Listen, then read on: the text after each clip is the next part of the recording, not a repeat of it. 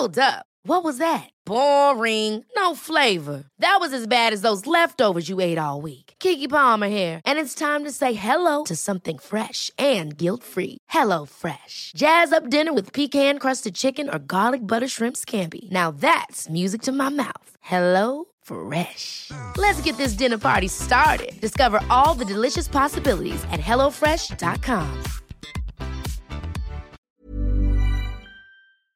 Heraldo Radio. La HCL se comparte, se ve y ahora también se escucha.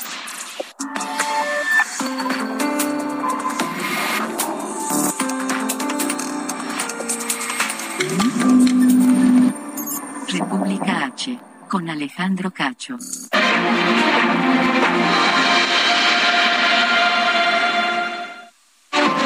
Me preparé toda mi vida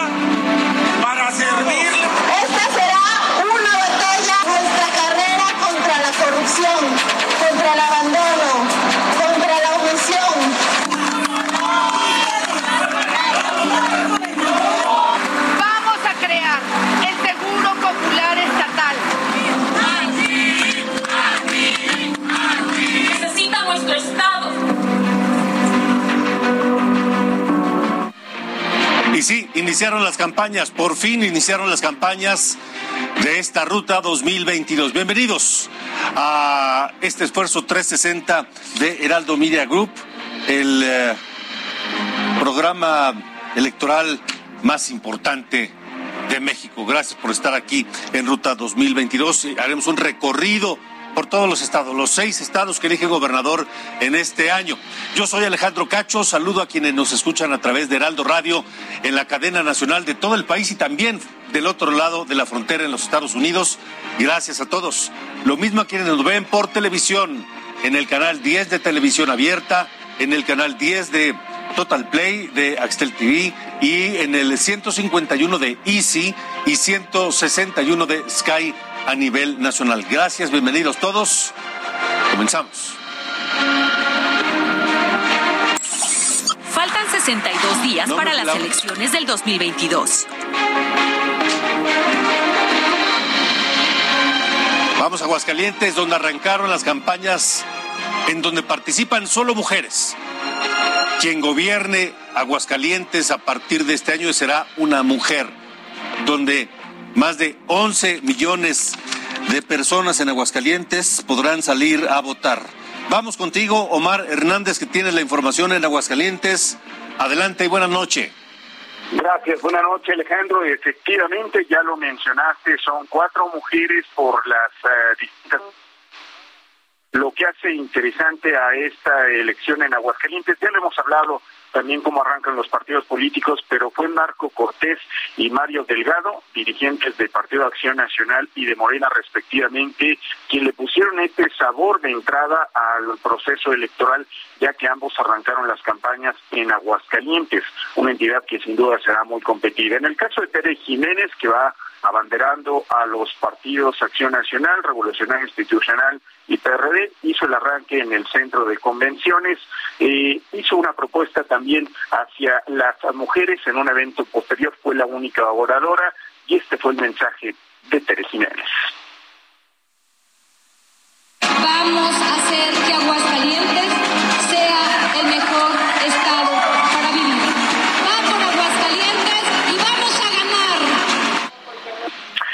Sí, sentido, el presidente del PAN, Marco Cortés, dijo esta frase, Aguascalientes es y seguirá siendo el corazón azul de México durante mucho tiempo. Le preguntamos sobre el resto de los estados, dijo en un tono muy confiado, eh, aunque ya hemos visto también las tendencias, dijo que iban a ganar. En el otro lado, eh, Nora Sandoval estuvo, ya te digo, cobijada por distintos gobernadores de Morena y por Mario Delgado, quien también hizo un llamado a la ciudadanía para la participación de los morenistas en el ejercicio de la revocación de mandato, y este fue el mensaje, la presentación de la candidata de Morena hacia la gubernatura de Aguascalientes, Nora Sandoval.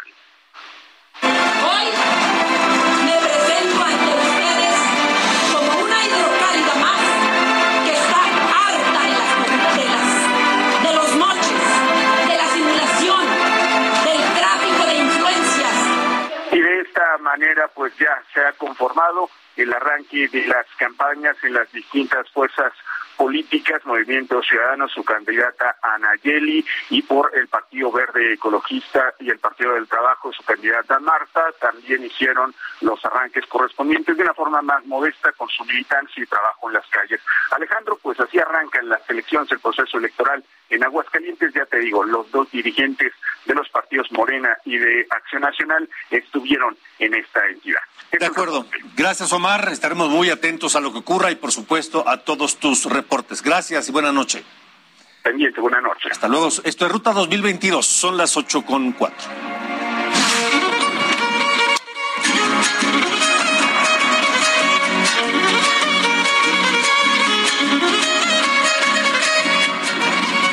2022, Hidalgo. Vamos a Hidalgo. Allá la lucha está entre Morena, la coalición de Morena PT Verde y la coalición también de PRI PAN PRD para saber quién está en la próxima gubernatura. Ignacio García tiene la información. Te saludo, Ignacio. Buenas noches. ¿Qué tal, Alejandro? Un saludo a ti y a todo el auditorio. Pues comentarte que efectivamente el día domingo comenzaron las candidaturas rumbo a la renovación de la gubernatura del Estado de Hidalgo, en la cual compiten cuatro personas, quienes destacan la coalición de la candidatura común conformada por Morena, el Partido del Trabajo y el Partido de Alianza Hidalgo, encabezada por el senador con Julio Menchaca Salazar. También está la coalición Va por Hidalgo, encabezada por PRI, PAN y PRD, encabezada por la diputada federal con licencia Carolina Villano, y también está la candidatura de Movimiento Ciudadano por el diputado local con licencia Francisco Vergantes Cosa, así como la candidatura del Partido Verde Ecologista de México, encabezada por José Luis Lima Morales. En sus, primeros actos de campaña, eh, la diputada federal con licencia Carolina Villano pues señaló que su agenda estará encabezada para defender a las mujeres y tener por primera vez en la historia del Estado una mujer gobernadora. Escuchemos un poco lo que dijo al respecto. No voy a fallar. No tengo derecho a fallar. No puedo. Escuchemos entonces en, este momento al candidato de la candidatura común, Julio Menchaca Salazar, quien precisamente estuvo un meeting en el municipio de Orrutla, en la Huasteca Hidalguense. Desde aquí queremos decirle Hidalgo que aquí está una mujer valiente que no va a permitir más ese abandono. Por eso estamos aquí. En este momento también se están realizando diferentes actividades de campaña en otras zonas del estado. Por ejemplo, la diputada federal tuvo un recorrido por los municipios de la zona Otomite-Tegua, que conforman principalmente San Bartolo y Senango de Doria, mientras que el candidato de Morena eh, continúa con sus recorridos en la Huasteca, principalmente en el municipio de Huautla y San Felipe de. Y por el otro lado, la candidatura de Francisco Verganza realiza recorridos por la ciudad de Pachuca y también José Luis Lima Morales en la zona del Valle de Mexicano. Es parte de la información que tenemos hasta el momento desde el estado de Hidalgo, Alejandro. Ignacio, gracias, gracias y buena noche. De ahí vamos a Durango, también arrancaron las campañas este fin de semana. Ignacio Mendívil, adelante. ¿Qué tal? Me da mucho gusto saludarte y efectivamente aquí en el primer minuto de este domingo en la Plaza Fundadores se dieron cita los tres partidos, el Partido Acción Nacional, el Revolucionario Institucional y el PRD para dar inicio al arranque de Esteban Villegas Villarreal. Estuvo pues eh, de invitado prácticamente estelar Alito, el presidente nacional del PRI, quien pues invitó al gobierno federal a no intervenir con sus programas ni con sus funcionarios en contra de la democracia de los duranguenses invitó a que se llevara a cabo, de, a cabo de manera tranquila y con paz este proceso electoral y ahí el mismo Esteban Villas Villarreal pues exhortó a los duranguenses a pedirles a que la unidad y la protección de la familia y defender Durango de quienes quieren desestabilizar las instituciones del país.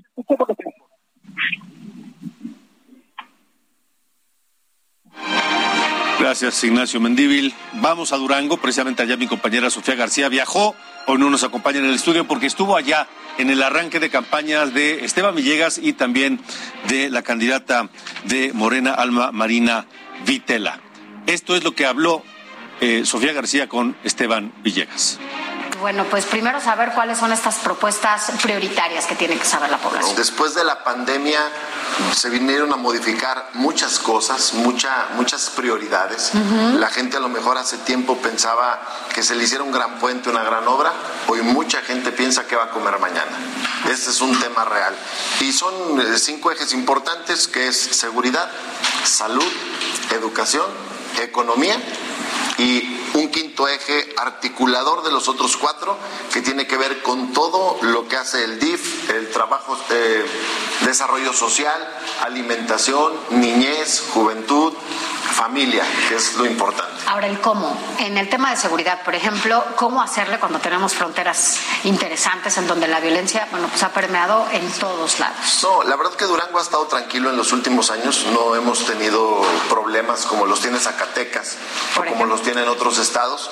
Eh, nosotros esperemos que siga igual todo, eh, tranquilo, no tenemos eh, de alto impacto incidentes, pero sí tenemos, se ha crecido mucho la parte de la inseguridad en robo a casa habitación, robo a carros, que eso le corresponde ya más bien al ámbito estatal y al ámbito municipal, que creo que ahí es donde tenemos que enfocarnos bastante. Y también tenemos que ver el tema de seguridad visto desde la reconstrucción del tejido social. Creo que tenemos que apoderarnos de la calle con los jóvenes, con la gente.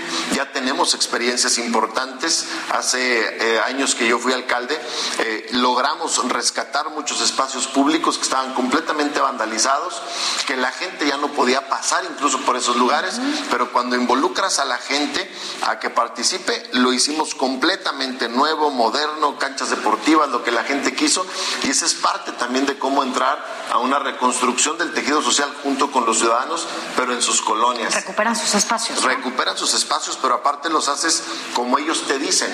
Ahora, ayer mencionaba en su arranque de campaña cómo es que pues se tiene que fortalecer sobre todo la infraestructura de salud, ¿no? O sea, Sí. es necesario. ¿Cómo se ha deteriorado, sobre todo en este momento post pandemia, en donde, bueno, pues es cuando más ha evidenciado la falta No, bueno, después de la pandemia cambió las prioridades, como yo te decía hace un momento, y en el tema de salud fue eso. Hay una pandemia silenciosa que nadie ha tocado tanto, que es el tema de salud mental. Estamos teniendo problemas muy fuertes de salud mental, estamos detectando incluso en las calles niños con, con ansiedad, con depresión. Durango se ha complicado en este tema porque eh, nomás en enero tuvimos 15 suicidios, o sea, quiere decir que un día sí y un día no. El tema de salud mental es muy caro y es un tratamiento largo. Y si ahorita en los hospitales y en las clínicas no hay ni siquiera paracetamol, no hay medicinas suficientes, imagínate qué familia va a aguantar un medicamento, comprar un medicamento que le cuesta 600, 700 pesos y que lo tiene que comprar cada 8 días o cada 15 días y por años o por meses, pues ninguna familia lo podría aguantar. Creo que el sistema de salud se va a tener que modificar en su estructura para poder brindar mucha mejor atención, sobre todo a nuestros niños y a nuestros adultos mayores. Las mujeres, ¿cómo podrán ser arropadas, sobre todo cuando han sido lastimadas? No hay estancias infantiles, eh, les han quitado las escuelas de tiempo completo. Vaya, ha habido programas que las han lastimado mucho, sobre todo para las mamás trabajadoras, No, ¿no? no, a ver, el tema de las estancias infantiles nos pegó bastante. Ha habido eh, un incremento en el abuso infantil sexual. Y eso, y eso es verdaderamente brutal y, y- y se des- y se detonó después de que quitaron las estancias infantiles, porque la mamá tuvo que salir a trabajar, hay que comer, y tenía de todos modos que salir a trabajar. Entonces, ¿dónde dejaba al niño? Con, la familia, con los abuelos, con los tíos, con los vecinos. Entonces se disparó el tema de la violencia infantil, que creo que fue lo más grave. Y hace unos días pues, nos enteramos de que quitan las escuelas de tiempo completo, que también es un tema brutal. No, no era nomás que durara más el niño en la escuela, sino que era el único lugar donde podía comer una o dos veces al día. Y hoy que no están, pueden no comer ninguna, porque sí estaban en lugares de marginación. Creo que ese es un tema que también vamos a tener que resolver de fondo, porque nos están dejando muy vulnerable a la mujer, a la mamá y a los niños. Y yo soy de los que cree que si la mamá está bien, los niños están bien. Cómo crear certidumbre para quienes decidan invertir en, Durango y generar empleos, que también es otra de las problemáticas también de todo el país, no solo Por supuesto, pero Durango tiene una característica, depende un gran porcentaje de lo que haga el gobierno. No tenemos todavía una economía que se sostenga por sí sola. Y, si no hay obra de infraestructura, por ponerte un ejemplo, no hay economía. Se empieza a sentir rápido en la economía primaria. Y, y Durango tiene varias En cada región es distinta la parte económica. La comarca lagunera es muy industrial. Es para que lleguen maquilas, que se hagan parques industriales, etcétera, etcétera. Durango capital tiene más turismo, este tiene más, eh, tiene la Sierra Madre Occidental, que tiene mucho ecoturismo, que creo que hay que impulsar bastante en la economía primaria. Tenemos que traer gas natural desde la laguna hasta la capital para poder generar eh, infraestructura que genere empleos mejor pagados y ya estamos en un proyecto muy interesante con varias empresas para poder traer el ducto de gas natural y que entonces detone toda la parte económica. Ese es un tema que a mí me apasiona. Hay proyectos grandes que creo que pueden hacer que Durango se convierta en un estado logístico, el más importante del norte de México. Para la distribución de este para, para no, no solamente del gas, sino que si se, si se hace el puerto de Mazatlán, que para eso fue hecha la carretera Durango-Mazatlán, eso va a detonar que todo lo que viene de Asia, en vez de que baje por el canal de Panamá, baje de manera directa al Pacífico, eh, le ahorra hasta ocho días en el traslado, que eso representa mucha economía, y por la carretera o por un ferrocarril a Durango. En Durango se hace un puerto logístico, un puerto seco, y entonces Durango tiene ferrocarril hasta Estados Unidos y Canadá. Entonces se puede convertir Durango realmente en un lugar muy logístico para toda eh, para todo lo que llegue de Asia Pacífico y se pueda ir a distribuir a todo el país o incluso hasta Estados Unidos y Canadá.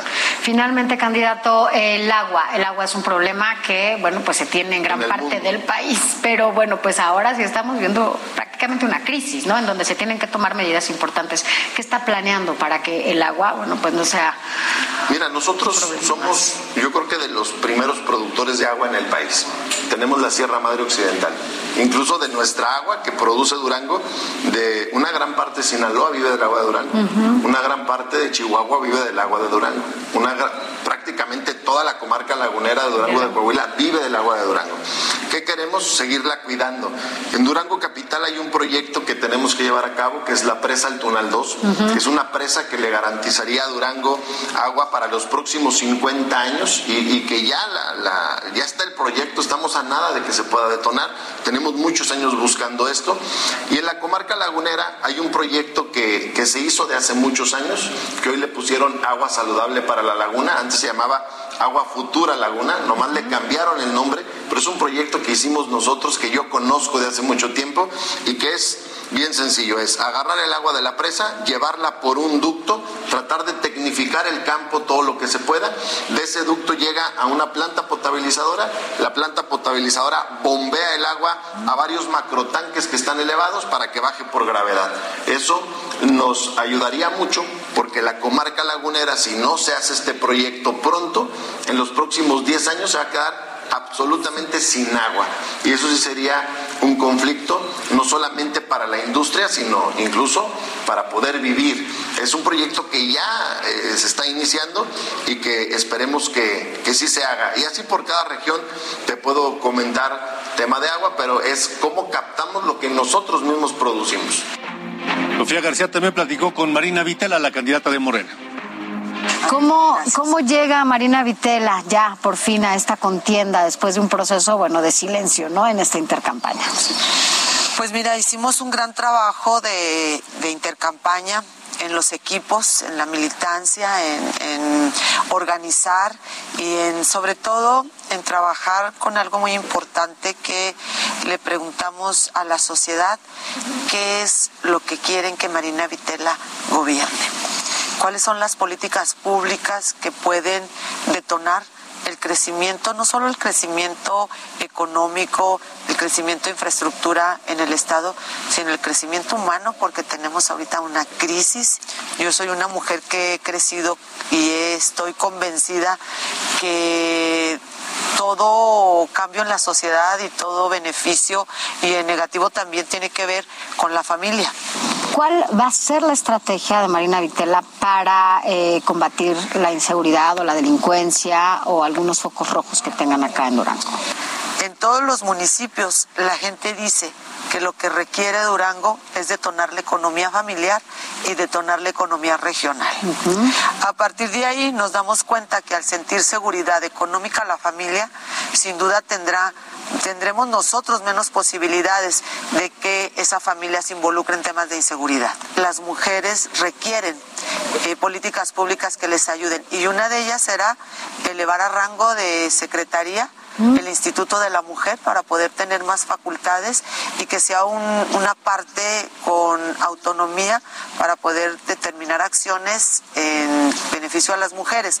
El poder tener un espacio donde dejar a sus hijos para ir a trabajar. ¿Para reactivar las estancias infantiles? Vamos a, vamos a, hacer un modelo de guarderías, de estancias para, para las mujeres, madres solteras, madres trabajadoras del estado de Durango.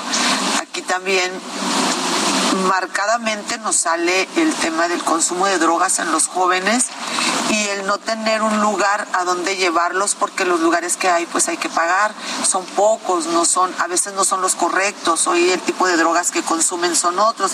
Entonces, eh, en esta parte nosotros buscaremos alternativas en los municipios de manera gradual, todo va a ser de manera gradual, de poder tener espacios profesionales que puedan ayudar a las familias a no tener un gasto y a tener un espacio de rehabilitación para este tipo de adicciones. En, materia de educación, como lo señalaba, para ayudar a las familias, la escuela del tiempo completo se va a dejar acá en Durango. Estamos, estamos trabajando esa parte de, de educación. Son dos la pandemia evidenció cruelmente las deficiencias de las instituciones. De repente las familias trabajadoras se dieron cuenta que no tenían dónde dejar a sus hijos y que, y que la educación en línea no estaba preparada a la mayor parte de la sociedad, porque la economía, pues todos sabemos que, o la mayoría sabemos que Durango es un estado que tiene mucha pobreza. Entonces nos tuvieron, nos tuvimos a, a las necesidades de la gente y no tuvimos una capacidad de reacción eficiente ni los recursos para poder preparar esta parte. En materia de salud, ¿cómo, cómo será esta estrategia? ¿O cuáles las propuestas? Yo creo que es, es, es fundamental irnos al interior del Estado. Eh, el interior del Estado se siente abandonado en esta parte porque los centros que tenemos en materia de salud se sienten aislados. No, no hay cosas tan sencillas como, como el poder tener una ambulancia en condiciones, con chofer, con gasolina, con llantas, con mantenimiento para poder trasladar un paciente.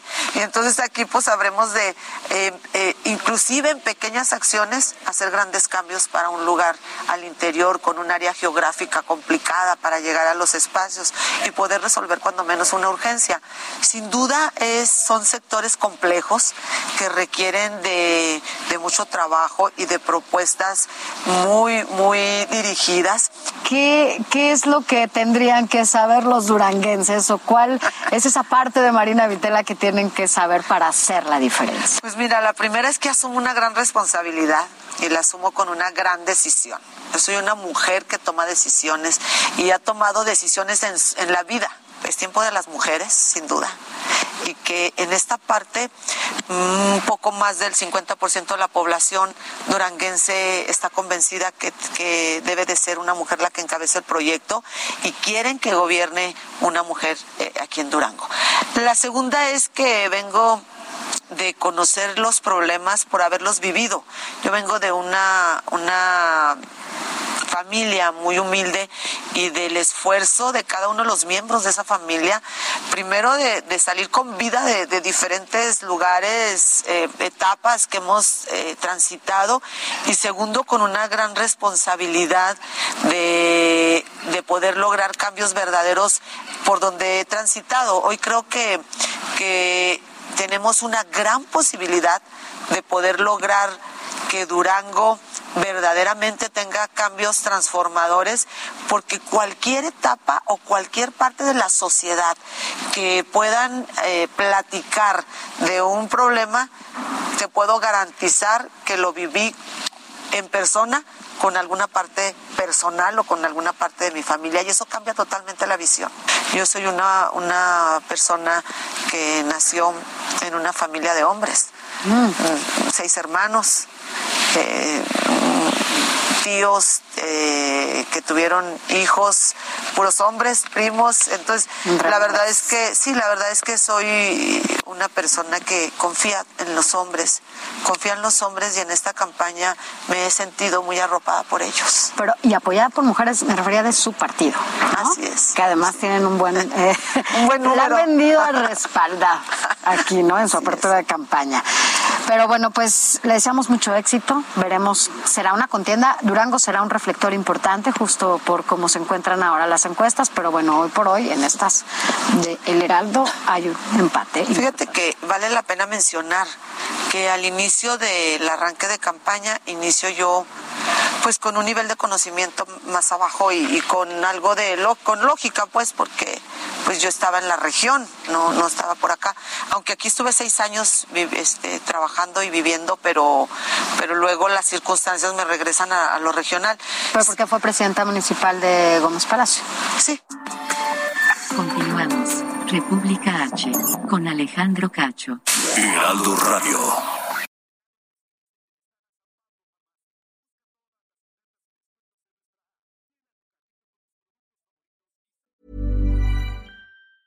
Ever catch yourself eating the same flavorless dinner three days in a row? Dreaming of something better? Well, HelloFresh is your guilt-free dream come true, baby. It's me, Kiki Palmer.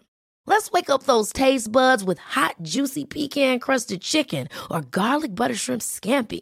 Mm. Hello Fresh. Stop dreaming of all the delicious possibilities and dig in at HelloFresh.com. Let's get this dinner party started.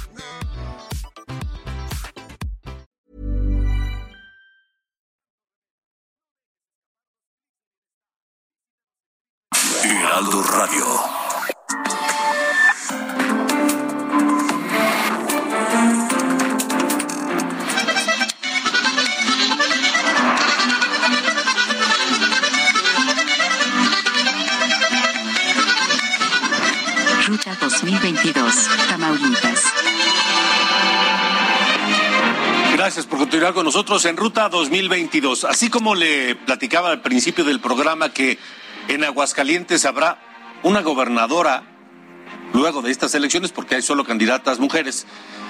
En Tamaulipas hay tres aspirantes hombres. La elección será el 5 de junio y también arrancaron campañas. Vamos contigo, Carlos Juárez, tienes la información. Adelante, buena noche. Hola, ¿qué tal? Muy buenas noches, Alejandro Sofi, gusto saludarnos desde Tamaulipas. Efectivamente, ya arrancaron las elecciones en este Estado. Y bueno, déjame comentarte que los tres candidatos han tenido sus actividades. En el caso de Américo Villarreal, eh, inició en Ciudad Victoria, justamente en la colonia que lleva el mismo nombre de su padre, Américo Villarreal. Hay que manifestar que estuvo acompañado de varios funcionarios, así como eh, lo que viene siendo diputados federales, alcaldes e incluso diferentes gobernadores. Aseguró que en Tamaulipas llegará la transformación de la mano de Morena, el PT y el verde. Veamos. Propongo que el derecho a la salud de los tamaulipecos esté garantizado, que sea verdaderamente gratuita, con los medicamentos necesarios para todos y una atención de calidad. Adelante, Carlos. Carlos, adelante. Por su parte, César Verástegui Hostos estuvo eh, arrancando su campaña en la ciudad de Tampico, acompañado por el alcalde Jesús Nader, así como diputados federales, simpatizantes del PRIM, del PAN y del PRD. Aseguró que en unidad habrán de eh, hacer que siga, siga eh, Acción Nacional en el poder en Tamaulipas. Veamos. Es construir el camarote, el dique del camarote. Esto es para que la inversión llegue a Altamira. Si llega la inversión a Altamira porque hay suficiente agua, tendremos empleo. Cabe señalar, Sofía Alejandro, que en el caso de Movimiento Ciudadano, Arturo Díaz ha estado en diferentes partes de la entidad tamaulipeca, estuvo aquí en Tampico, donde aseguró que, bueno, el tema de apoyo a los jóvenes, de la seguridad, es parte importante. Cabe señalar que hasta el momento las campañas han transcurrido de manera tranquila y no se ha reportado ningún incidente de cara a este proceso electoral. Sofía Alejandro, este es mi reporte desde Tamaulipas. Es Carlos Juárez, allá en Tamaulipas, y vamos a Quintana Roo, porque allá también arrancaron las campañas y los detalles los tiene Alejandro Castro. Adelante, Alejandro. ¿Qué tal? Muy buenas noches, les saludo con gusto. Efectivamente, los candidatos a la gobernatura de Quintana Roo hicieron sus arranques de campaña este domingo para buscar el voto del electorado previo a los comicios del próximo 6 de junio. La mayoría de ellos lo hizo en la zona sur, eh, considerada esta la zona de mayor rezago del Estado. En Chetumal, Laura Fernández Piña, candidata de la Alianza por Quintana Roo, integran el PAN, PRD y Confianza por Quintana Roo, eh, dio su discurso frente a alrededor de ocho mil personas y en esto pues ella indicó que hay dos opciones, la suya y dijo así la de personas improvisadas en referencia a los morenistas. Asimismo ofreció un seguro popular como su primera promesa de campaña. Esto fue parte de lo que comentó que por fin el Estado va a tener un gobierno que va a velar por sus intereses y no, nunca por la de grupos políticos sin escrúpulos que utilizaron el poder solo en beneficio propio. Asimismo, Mara Lezama Espinosa, también de la coalición Juntos Haremos Historia por Quintana Roo, conformada por el Partido Verde Ecologista, el PT, Fuerza por México y Morena, realizó su primer evento de campaña en la colonia Pro Territorio en Chetumal. Durante su discurso llamó a afianzar el proyecto de cuarta transformación en la entidad. Esto fue parte de lo que comentó. Las trabajadoras, les vamos a regresar las guarderías de tiempo completo. Vamos a crear el Seguro Popular Estatal para que todas las familias puedan recibir en el sector público-privado la atención médica y medicinas que se merecen. Asimismo, en Chetumal hizo su arranque de campaña José Luis Pech, quien abandera a Movimiento Ciudadano. En el mismo sentido, la ahora exmorenista se lanzó contra Mara Lezama, pues aseguró que esta, que ella, la candidata de Morena, ahora sirve a los intereses del Partido Verde. Leslie Hendrix del PRI hizo su primer mitin en la zona Maya, en el municipio de Felipe Carrillo Puerto, mientras que Nibardo Mena del partido local Movimiento Auténtico Social dio el banderazo en Cozumel. Esta es la información que tenemos desde Quintana Roo. Muy bien, Alejandro Castro, gracias, gracias por la información desde Quintana Roo. Y sí, arrancaron todas las campañas y eh, solo nos falta Oaxaca. En un momento más eh, iremos allá, a Oaxaca, con el reporte completo de mi compañera Karina García, el arranque de todos los candidatos que buscan la gubernatura de Oaxaca y la plática que tuvimos allá con eh, Salomón Jara, el candidato de Morena a gobernar Oaxaca y que va apunteando en las encuestas. Vamos antes a otros temas. La coalición legislativa Va por México, integrada por PAN, PRI y PRD, presentará una contrapropuesta de reforma eléctrica una vez que se rechace en la Cámara de Diputados la iniciativa que impulsa el presidente López Obrador. Marco Cortés, el dirigente nacional del PAN, acompañado por Jesús Zambrano del PRD y Alejandro Moreno Cárdenas del PRI, adelantaron que su propuesta está compuesta por 12 puntos básicos. Subsidios directos, paneles solares en zonas de pobreza extrema y más autonomía a la Comisión Nacional de Reguladora, entre otras, la Comisión Nacional Reguladora de Energía, entre otros. Por lo pronto, Alejandro Moreno, el presidente del PRI, habló, se reunió con sus eh, diputados y senadores y allá advirtió que el PRI va a votar en contra de la reforma eléctrica del presidente Andrés Manuel López Obrador. Es la primera vez que Alejandro Moreno habla con esa contundencia de cómo será el voto priista ante la pretendida reforma eléctrica de Andrés Manuel López Obrador. ¿Tenemos lo que dijo Alejandro Moreno? En un momento se lo vamos a presentar. Hablemos de la revocación de mandato. Este fin de semana, el secretario de Gobernación, Adán Augusto López, promocionó la revocación de mandato en Sonora y dijo que no teme sobre posibles sanciones del INE. Y aunque comentó que la intención de su visita a solicitud del gobernador Durazo era hablar de la reforma eléctrica, aprovechaba mejor para hablar de la reforma, de la consulta esta del 10 de abril. nos invitó el gobernador y los compañeros a hablar sobre la reforma eléctrica. Pero la verdad es que no voy a hablar de la reforma eléctrica. Vamos a apoyar al movimiento para que el 10 de abril los sonorenses y los mexicanos demostremos al mundo que somos capaces de apoyar al mejor presidente en la historia moderna de México. Bueno, y como era de esperarse la intervención, esto que acabamos de escuchar del secretario de Gobernación para promover la votación del 10 de abril en torno a la revocación de mandato, provocó una serie de críticas en distintos sectores. Críticas a las que el presidente López Obrador respondió hoy en su conferencia mañanera. Y en el caso de el secretario de Gobernación, Adán Augusto López Hernández, pues él está visitando los estados para cumplir con su responsabilidad, no para promover la consulta. Ahora sí, vamos a Oaxaca. Iniciaron las campañas, Karina García. Adelante, buena noche. Así Alejandro. Buenas noches. En Oaxaca arrancaron las campañas a la gubernatura del estado de siete aspirantes, entre ellos dos mujeres, además de dos eh, candidatos indígenas independientes.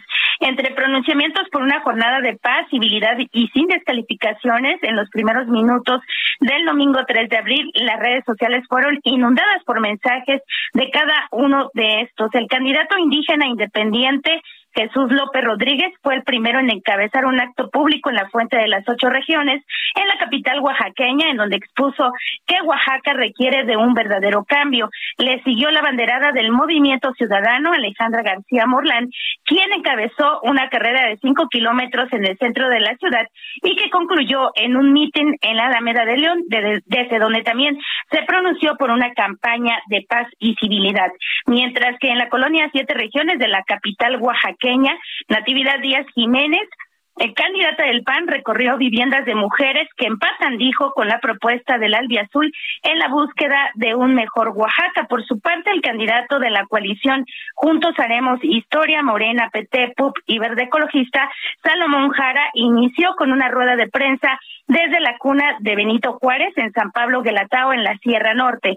Mientras tanto, Alejandro Avilés Álvarez realizó una caminata del Zócalo de la ciudad a la plaza, a la Plaza de la Danza, perdón, en donde pues llamó a todos los militantes del PRI a llevarlo a la victoria. En tanto, Berzaín López, abanderado del Partido Nueva Alianza, arrancó eh, pues su campaña con una caminata también del monumento a Juárez, esto hasta llegar al Zócalo de la capital. Y finalmente comentarte que Mauricio Cruz Vargas también candidato independiente, pues arrancó con su campaña en Oaxaca. Es el reporte. Gracias, Karina García. Buenas noches y saludos allá a Oaxaca, donde fuimos este fin de semana también al arranque, a los arranques de campaña y platicamos con Salomón Jara, el candidato de Morena a gobernar Oaxaca y quien encabeza las encuestas. Esta ciudad es una joya enorme. Así es, Alejandro. Oaxaca es hermoso, muy bello mi estado muy colonial. Aquí verás este regimiento de caballería perteneció lo que era la parte de Santo Domingo, el ex convento de Santo Domingo. Y hoy ya está un hermoso lugar que se cuidan la biodiversidad. ¿El famoso jardín? El jardín etnobotánico. Etnobotánico. Así es. Que es uno de los sitios emblemáticos de la capital oaxaqueña. Claro, claro, este lugar eh, tiene un espacio muy hermoso, muy bello.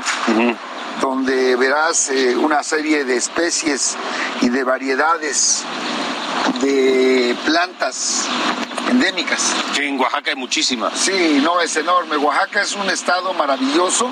¿Por qué siendo un Oaxaca tan rico en biodiversidad, en cultura, en, mucho, es, es, un estado tan pobre también? Pues mira, este Alejandro, yo he dicho que para tener un estado, una sociedad, una comunidad desarrollada, exitosa, se requieren tres condiciones. Una de ellas, lo que tú dices, recursos naturales. Y una segunda condición es tener recursos humanos. Lo tenemos. Los oaxaqueños, las oaxaqueñas, donde quiera que vayan, donde quiera que eh, recurran, son exitosos. La tercera condición es tener buenos gobiernos. No lo tenemos. ¿Y eso es lo que ha fallado? Ha fallado. Eh, es el fondo del problema. Tenemos gobiernos fantoches, mediocres, corruptos. Y eso es lo que tenemos que cambiar. ¿Qué es lo que va a hacer Salomón Jara para no caer en ese costal de esos mismos gobiernos del pasado que han dejado tanto a deber? A mí me duele mucho la pobreza, el abandono, la marginación. Eh, constantemente estoy recorriendo Oaxaca, constantemente estoy visitando los municipios y uno eh, va, observa cómo se vive en salud, en educación, los caminos. Y a mí me interesa muchísimo servir a Oaxaca, trabajar para Oaxaca de tiempo completo. Hace falta dinero. Sí, claro, se requiere dinero, se requiere inversión, se requiere mucho apoyo para Oaxaca. Pero fíjate, Alejandro, en Oaxaca llegan más de 100 mil millones de pesos al año de presupuesto. Son de los tres estados que mejor beneficio tienen en el país y mayor presupuesto. Y nosotros lo que no queremos es que se vaya al caño de la corrupción. Lo que queremos es que ese recurso efectivamente se aplique. A nosotros nos da muchísimo gusto ahora con el corredor interoceánico, que vamos a tener 10 parques industriales en Oaxaca, solo Oaxaca va a tener 6 parques industriales. Nos da muchísimo gusto que ahora tengamos la autopista de aquí de Oaxaca, Mitla a Tehuantepec y la autopista de Oaxaca, Barranca Larga, hasta Puerto Escondido. La conectividad es muy importante. Sí se requiere inversión, se requiere dinero, lo hay un poco, lo hay, pero sí se requiere también motivar a inversionistas eh, extranjeros, nacionales, y que eso es lo que yo voy a procurar. A mí me interesa de fondo este asunto. ¿Qué sectores o qué prioridades tiene Salmón Jara en su agenda de trabajo en caso de, ser gobernador? La economía es uno de los problemas más graves en Oaxaca. La falta de oportunidad, la falta de trabajo. Eh, también otro de los problemas es la cuestión de la salud y el problema de la seguridad. Nosotros vamos a enfocar enormemente nuestra actividad en la economía, en la salud, que es un problema que ha sido abandonado totalmente. Aquí hay eh, unas grandes enfermedades de diabetes, hipertensión, que han agravado la salud de la comunidad con hospitales, con servicios médicos, que es lo más importante. Ahora, em, por supuesto hay un contexto. Estamos en una pandemia que no ha terminado, que nos ha golpeado muy fuerte. Estamos con una economía nacional eh, deprimida. Eh, y, se vienen años complicados para México y por supuesto para Oaxaca. ¿Eso altera en algo el proyecto de, Salomón Jara? Efectivamente hay un problema mundial, no es un problema exclusivo de México, es un problema que tiene que ver con hoy los conflictos que hay en Europa, Rusia, Ucrania, las, eh, los conflictos que hay en algunos otros países del mundo y que de una u otra manera están repercutiendo en la economía de los países del mundo. Eh, nosotros en nuestro país no hemos tenido los efectos tan profundos que tiene hoy eh, la inflación, principalmente la carestía o lo caro que están los combustibles. Nuestro país se ha mantenido gracias a la política económica, eh, tampoco de endeudamiento, y esto ha ayudado un poco a permear. Sí se vienen momentos difíciles, pero creemos que con creatividad, con trabajo, con dedicación, eh, podemos salir adelante los oaxaqueños. Salomón Jara es un, un líder social, político, histórico, toda la vida en Oaxaca, que hoy tiene la posibilidad, que ha buscado toda la vida de ser gobernador. ¿Qué significa para él? Para mí significa, primero, pues, eh, algo maravilloso servir a tu Estado, eh, hacer algo por tu Estado, eh, sacar adelante a Oaxaca. La verdad nos ha dolido mucho, como yo te lo decía, tener malos gobiernos, malos gobiernos que no le han dedicado el tiempo completo, observar un pueblo que no tiene agua, una comunidad que no tiene caminos, una comunidad que no tiene oportunidades y que tiene que salir, migrar con mucha dificultad, duele, lastima. Ahora, eh, no se puede pensar en gobernar Oaxaca sin pensar en el magisterio. Sí. Eh, hay que gobernar con el magisterio eh, porque es un factor social, laboral, hasta político muy importante en Oaxaca. ¿Cómo está el magisterio? ¿Cómo está la relación con él de Salomón Jara? Tengo muy buenos amigos, o la mayoría o todos son mis amigos. Yo provengo y mi origen es de abajo, de la izquierda, de la lucha social. Conozco la lucha del movimiento del magisterio. Eh, platico con diversos compañeros referentes del magisterio y compartimos las mismas preocupaciones. No tenían eh, libertad sindical, no tenían las prestaciones que se requerían y las oportunidades. Las escuelas que tenemos en Oaxaca, muy mal estado, deteriorados. Cuando vino el huracán, perdón, los sismos del 2017, eh, quedaron deterioradas todas las escuelas primarias, preescolar, secundaria del Istmo de Tehuantepec y la costa, no tenían aulas, no tenían dónde poder eh, dar clases. Los, y claro que era una cuestión natural eh, demandar de que se reconstruyera. Y hubo una corrupción tremenda en esos años, por eso tenían derecho a estar reclamando que se les eh, diera las aulas, se les diera sus escuelas y eso para mí pues es una exigencia eh, obligada que el Estado tendría que haber este, hecho. Supongo que ya tiene pensado qué le va a decir a los oaxaqueños. Claro que es distinto lo que se le dice al oaxaqueño de la capital que al del istmo, que al de la costa, que al de la sierra. Pero el oaxaqueño también es uno. A ese oaxaqueño que se le debe oportunidades, a ese oaxaqueño que tiene necesidades, a ese oaxaqueño que está enojado. Cuando Salomón Jara lo vea a, a los ojos, a la cara, ¿qué le va a decir?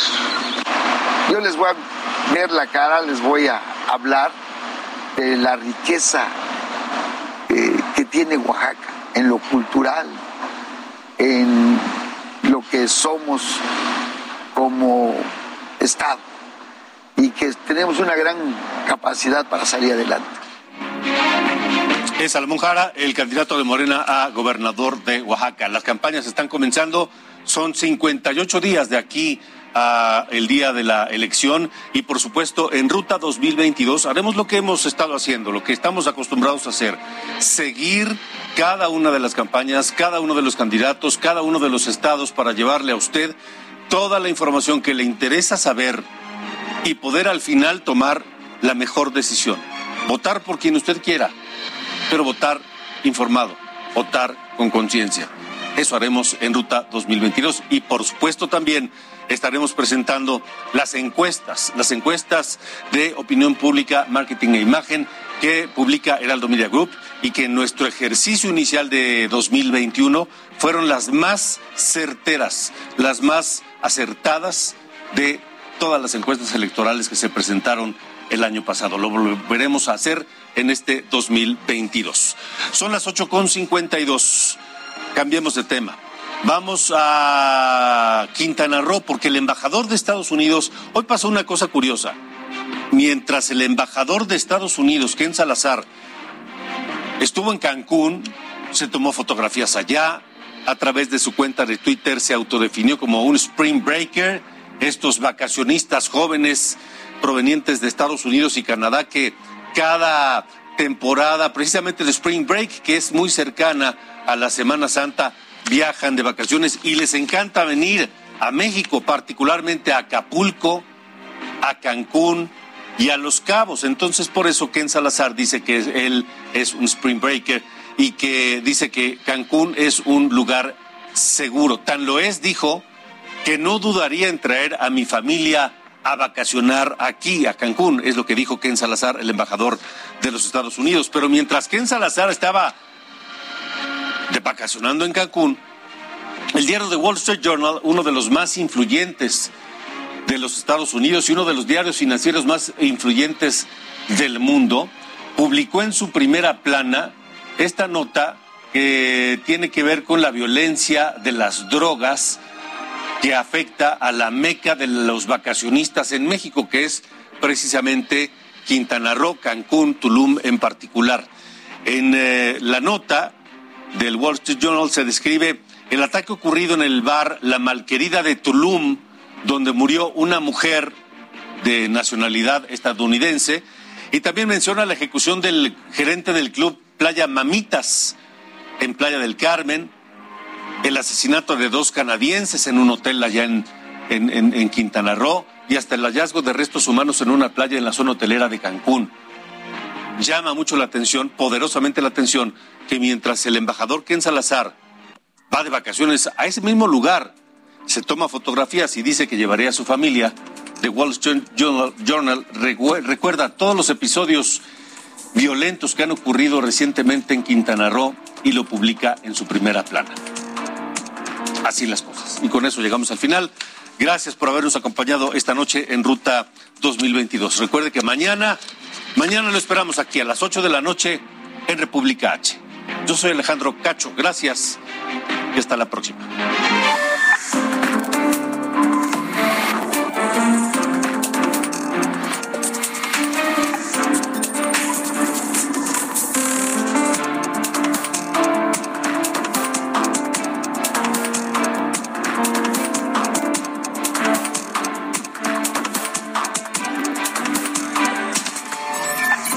Esto fue República H con Alejandro Cacho. Heraldo Radio 98.5 FM, una estación de Heraldo Media Group, transmitiendo desde Avenida Insurgente Sur 1271, Torre Carrachi, con 100.000 watts de potencia radiada.